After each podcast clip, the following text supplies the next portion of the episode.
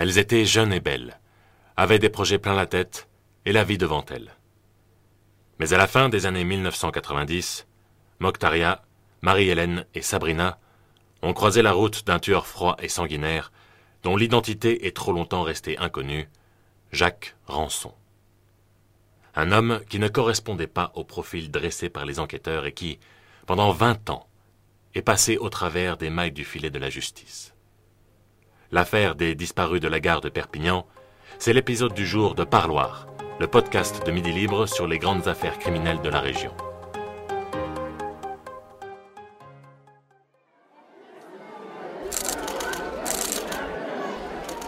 À la question L'accusé a-t-il volontairement donné la mort à Mokhtaria Shaib La Cour a répondu Oui. L'accusé a-t-il volontairement donné la mort à Marie-Hélène Gonzalez?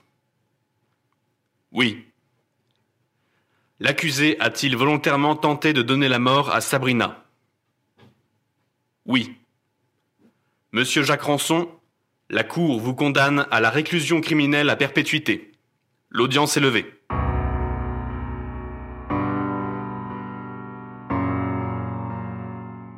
Terminé. C'en est fini de Jacques Rançon, l'homme qui a traumatisé la ville de Perpignan, le bourreau de Mokhtaria Shaib et Marie-Hélène Gonzalez, celle que l'on a trop longtemps appelée les disparus de la gare, le tueur qui a hanté les nuits de tous les flics des Pyrénées-Orientales, introuvable pendant près de vingt ans. Son procès, exceptionnel à l'échelle de la région, a duré trois semaines. Trois longues semaines durant lesquelles les jurés, la presse, mais surtout les familles des victimes ont plongé au plus profond de l'horreur. Les vingt mille pages de procédure de ce dossier hors norme ne leur ont rien épargné.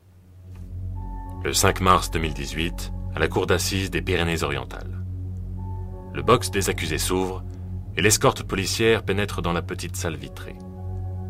Derrière, il y a celui que tous attendent. Moment suspendu. Crépitement des flashs. Jacques Rançon. C'est lui. Un homme bedonnant, aux traits usés, au teint cireux, à la barbe mal taillée et aux cheveux longs et gras. Voilà le portrait qu'en dresse la journaliste Laure dès le lendemain dans le journal L'Indépendant. À 58 ans, il en paraît dix de plus. Même ses vêtements viennent parachever ce miteux tableau. L'administration pénitentiaire a perdu ses affaires, alors, au premier jour de son procès, Jacques Rançon porte un blouson trop petit pour lui et un t-shirt sale, orange, comme celui des prisonniers américains. Veuillez s'il vous plaît décliner votre identité devant la cour. Jacques Rançon, né le 9 mars 1960 à Haye, dans la Somme. Profession cariste. Je. Je ne sais pas trop quoi dire, je, je ne sais pas par où commencer.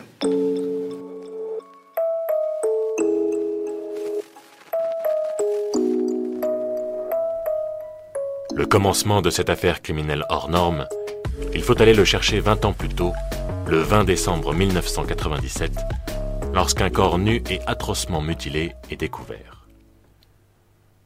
Mokhtaria Shaib avait 19 ans et des projets plein la tête. La veille, elle avait quitté le domicile d'un ami, près de la gare de Perpignan, pour rejoindre sa cité universitaire. Un expert légiste est dépêché sur place, et il va mettre, bien malgré lui et dès le départ, les enquêteurs sur une fausse piste. Pour ce spécialiste, les découpes et les ablations perpétrées sur le corps de Mokhtaria Shaib ne peuvent être que l'œuvre d'une personne très méticuleuse, rompue aux actes chirurgicaux. Première erreur, qui va mener en janvier 1998 à l'arrestation d'Andrés Palomino Barrios, un faux chirurgien habitant à quelques centaines de mètres seulement du lieu du crime. Un coupable idéal en somme. Sauf que six mois plus tard, l'affaire rebondit sauvagement. Marie-Hélène Gonzalez est retrouvée morte, elle aussi mutilée, près du péage de Perpignan. La jeune femme, qui faisait du stop au moment de sa disparition, a été décapitée. Sa tête et ses mains ne seront retrouvés que six mois plus tard, à plusieurs dizaines de kilomètres. Mais les découpes sont plus grossières. Alors, on réajuste le profil de celui que l'on nomme déjà le tueur de la gare de Perpignan. On l'imagine volontiers bel homme, peut-être au volant d'une jolie bagnole. Un bel homme, oui, qui pourrait inspirer confiance à ses victimes avant de les faire monter dans sa voiture.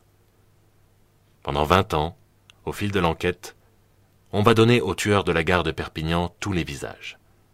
Tous, sauf celui de Jacques Rançon. Maître Nicolo, vous êtes l'avocat des victimes et des familles des victimes de Jacques Rançon. Est-ce qu'on peut dire que l'enquête a connu des ratés?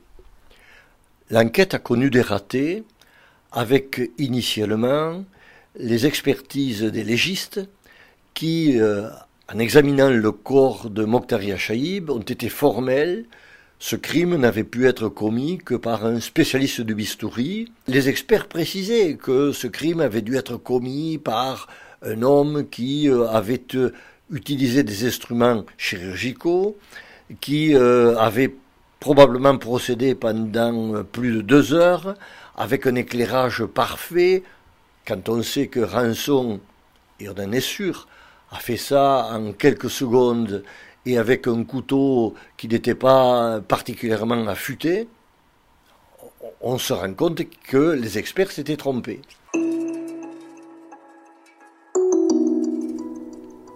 Ces loupés, ces erreurs, ces coups du sort vont permettre à Jacques Rançon de disparaître pendant plus de 20 ans.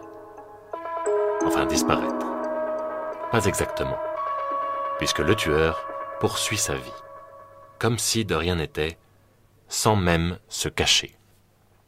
François Barrère, vous êtes reporter à Midi Libre, vous suivez les, notamment les faits divers et la justice, et vous avez suivi cette affaire Jacques Rançon. Quel est le climat à Perpignan à la fin de ces années 90 à la fin des années 90, euh, il y a une véritable psychose qui s'est installée sur la ville, puisqu'on a de, deux crimes épouvantables qui, ont, qui sont survenus à quelques mois d'écart, avec des points communs, des jeunes femmes abordées près de la gare qu'on retrouve euh, tuées dans d'horribles circonstances. Donc à la fois pour les, pour les habitants de Perpignan, il y a la crainte d'avoir un tueur en série qui rôde sur la ville et qui est prêt à, à frapper à nouveau à n'importe quel moment. Et puis il y a aussi tout l'effet médiatique qui donne une, qui fait une caisse de résonance énorme et qui fait à ce moment-là effectivement de, Perpignan une, une ville où il se passe des choses extrêmement inquiétantes. Mais qui est Jacques Rançon De son enfance misérable à la Zola, dans une campagne pauvre du nord de la France, c'est son instituteur de l'époque qui en parle le mieux. Près d'un demi-siècle plus tard, au procès de son ancien élève, l'homme ne peut retenir ses larmes lorsqu'il évoque ce petit gamin devenu un monstre. J'avais 19 ans et j'ai débuté ma carrière. Jacques avait 10 ans et déjà deux ans de retard.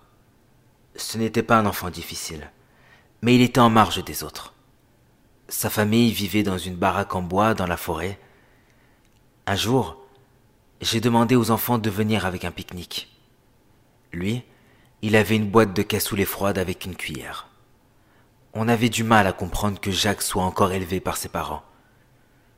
Quand j'y repense, j'ai peur de ne pas avoir fait assez. Quelque part, je me sens un peu responsable.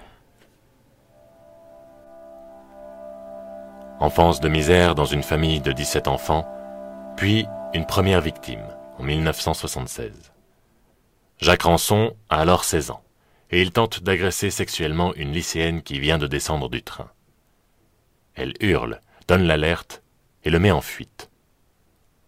Jacques Rançon sera retrouvé et vertement corrigé par le père de la victime. Les gendarmes laissent courir. Pour eux, il n'est encore qu'un pauvre paumé, marginal et malheureux. Maître Nicolo, est-ce qu'on aurait pu éliminer la menace rançon à ce moment-là? Je pense que euh, Rançon avait 16 ans s'il avait comparu devant une juridiction et s'il avait été condamné. Il aurait été condamné à deux ans de prison peut-être maximum. Est-ce que ça aurait changé sa personnalité? Est-ce qu'il aurait été soigné à ce moment-là? Est-ce que sa trajectoire aurait été différente? Je n'y crois pas.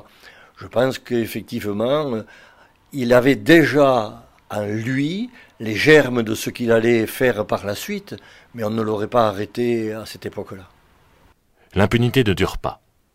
Dans sa Picardie natale, Jacques Rançon va connaître la prison. Cinq ans. Pour viol. À sa sortie, il décide de prendre un nouveau départ, direction l'endroit de France le plus éloigné de sa vie d'avant. Perpignan. Perpignan et sa gare, le centre du monde selon Dali. Dans ce secteur de la ville où se côtoie une population désargentée, Jacques Rançon se mue en Dr Jekyll et Mr Hyde. Bon copain et travailleur le jour, violeur et meurtrier la nuit. Un loup solitaire, sans amis, mais avec de nombreux compagnons de galère avec qui il lève volontiers le coude. Un père de famille aussi.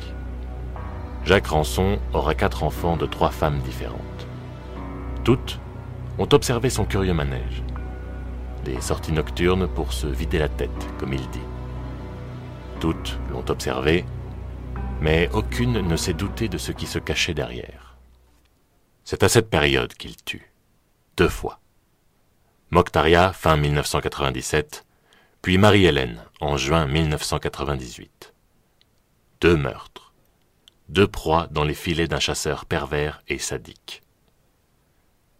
Pourquoi ce déferlement de violence? Devant ses juges, le principal intéressé ne fournira aucune explication, augmentant au passage la souffrance des familles venues chercher des réponses. Pendant trois semaines, Jacques Rançon reste prostré dans le box des accusés. Rien ne le fera sortir de sa posture, ni les invocations mystiques de la maman de Marie-Hélène, ni le geste désespéré de ses deux fils. En pleine audience, ces derniers se jettent par-dessus le banc des parties civiles. En un instant, ils sont devant le box de Rançon. Les insultes fusent. Jacques Rançon s'est recroquevillé, terrorisé. Il y a aussi ce long hurlement de Sabrina. Accrochée à la barre, la jeune femme rit nerveusement, lance Rançon, je vais te tuer. Puis convulse, avant de lâcher un cri strident. La cour reste pétrifiée. Avec ce cri, elle vient d'emmener les jurés avec elle en mars 1998, lorsque Jacques Rançon l'a ouverte en deux avec son couteau sur 32 cm, puis laissée pour morte sous un porche. Ce qui m'a euh, le plus frappé au moment de l'entrée de Jacques Rançon dans le box, Maître Nicolo, avocat des victimes de Jacques Rançon. C'était euh, les réactions des familles et des victimes qui étaient à mes côtés, derrière moi, en face Rançon. Et je me rappelle avec émotion euh, la réaction de Madame Gonzalez, euh, dont les mains tremblaient, mais d'un tremblement maladif, un tremblement de souffrance. C'est ça, pour moi, c'était l'entrée de Jacques Ranson dans le box. La jeune femme est une miraculée. Mais les enquêteurs n'ont jamais fait le rapprochement entre son agression et les autres affaires.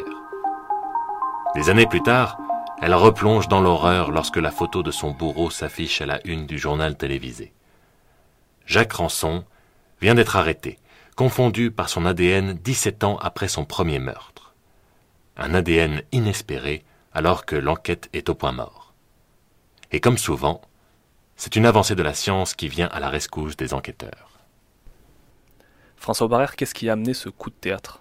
Alors ce coup de théâtre, c'est évidemment les progrès de la science, mais c'est aussi une politique de la police judiciaire en France qui décide dans le courant des années 2000 de relancer toute une série de cold cases, d'enquêtes qui sont non élucidées, en reprenant les scellés qui avaient été faits, prélevés sur les scènes de crime à l'époque, et en faisant le pari que les progrès de l'ADN vont permettre d'identifier de nouveaux suspects qu'on n'avait pas pu voir 10 ans ou 15 ans auparavant. C'est ce qui se passe dans l'affaire euh, Rançon, puisque effectivement, on va réussir à mettre en évidence sur une chaussure de Mokhtaria Shaib l'ADN d'un suspect qui figurait déjà dans le fichier national des empreintes génétiques.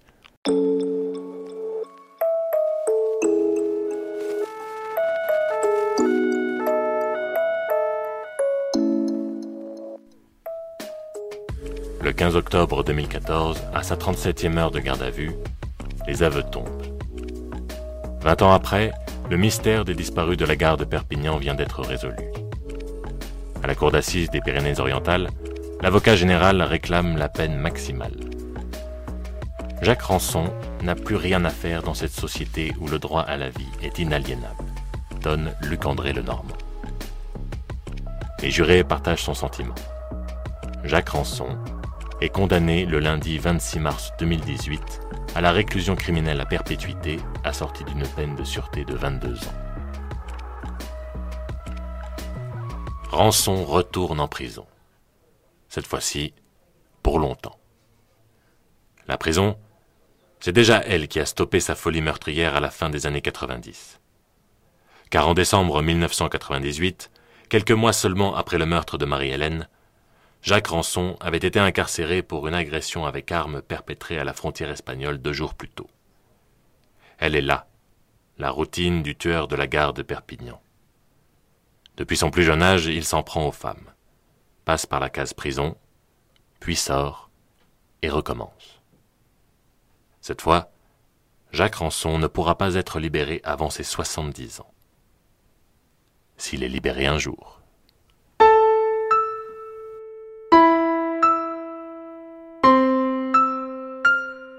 Maître Nicolo, est-ce que Jacques Ranson pourrait un jour sortir de prison? Théoriquement et juridiquement, il peut un jour sortir de prison. Parce que la peine de sûreté qui lui a été infligée est une peine de sûreté de 22 ans et que, au bout de ces 22 ans, il peut normalement solliciter une mesure d'aménagement de peine qui peut être une libération conditionnelle par exemple. Mais euh, cela supposera que des experts se penchent sur son cas et disent qu'il ne présente plus aucun danger. Ce qui me paraît difficile compte tenu de son passé, des antécédents qui ont été mis en évidence lors de son procès. Je pense qu'il ne sortira jamais de prison, même si théoriquement cela pourrait arriver.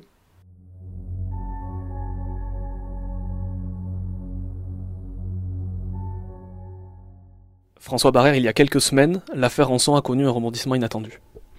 Le 20 juin 2019, Jacques Rançon a avoué un nouveau crime, un crime qu'il a commis en 1986, 33 ans plus tôt, un crime euh, pour lequel il a été confondu par un incroyable euh, travail mené par la famille d'Isabelle Ménage. C'est une jeune femme de 20 ans qui a été euh, enlevée, violée et tuée près d'Amiens, dans la Somme. À cette époque, Jacques Rançon habitait dans ce secteur et les rapprochements qui ont été faits par les enquêteurs ont permis effectivement de constater qu'il avait commis sur ce corps des mutilations semblables à celles des victimes de Perpignan. Et au bout de 45 heures de, garde à vue, Jacques Ranson a fini par avouer ce crime. Son troisième crime en termes d'homicide. Et évidemment, on se demande s'il n'en cache pas d'autres encore.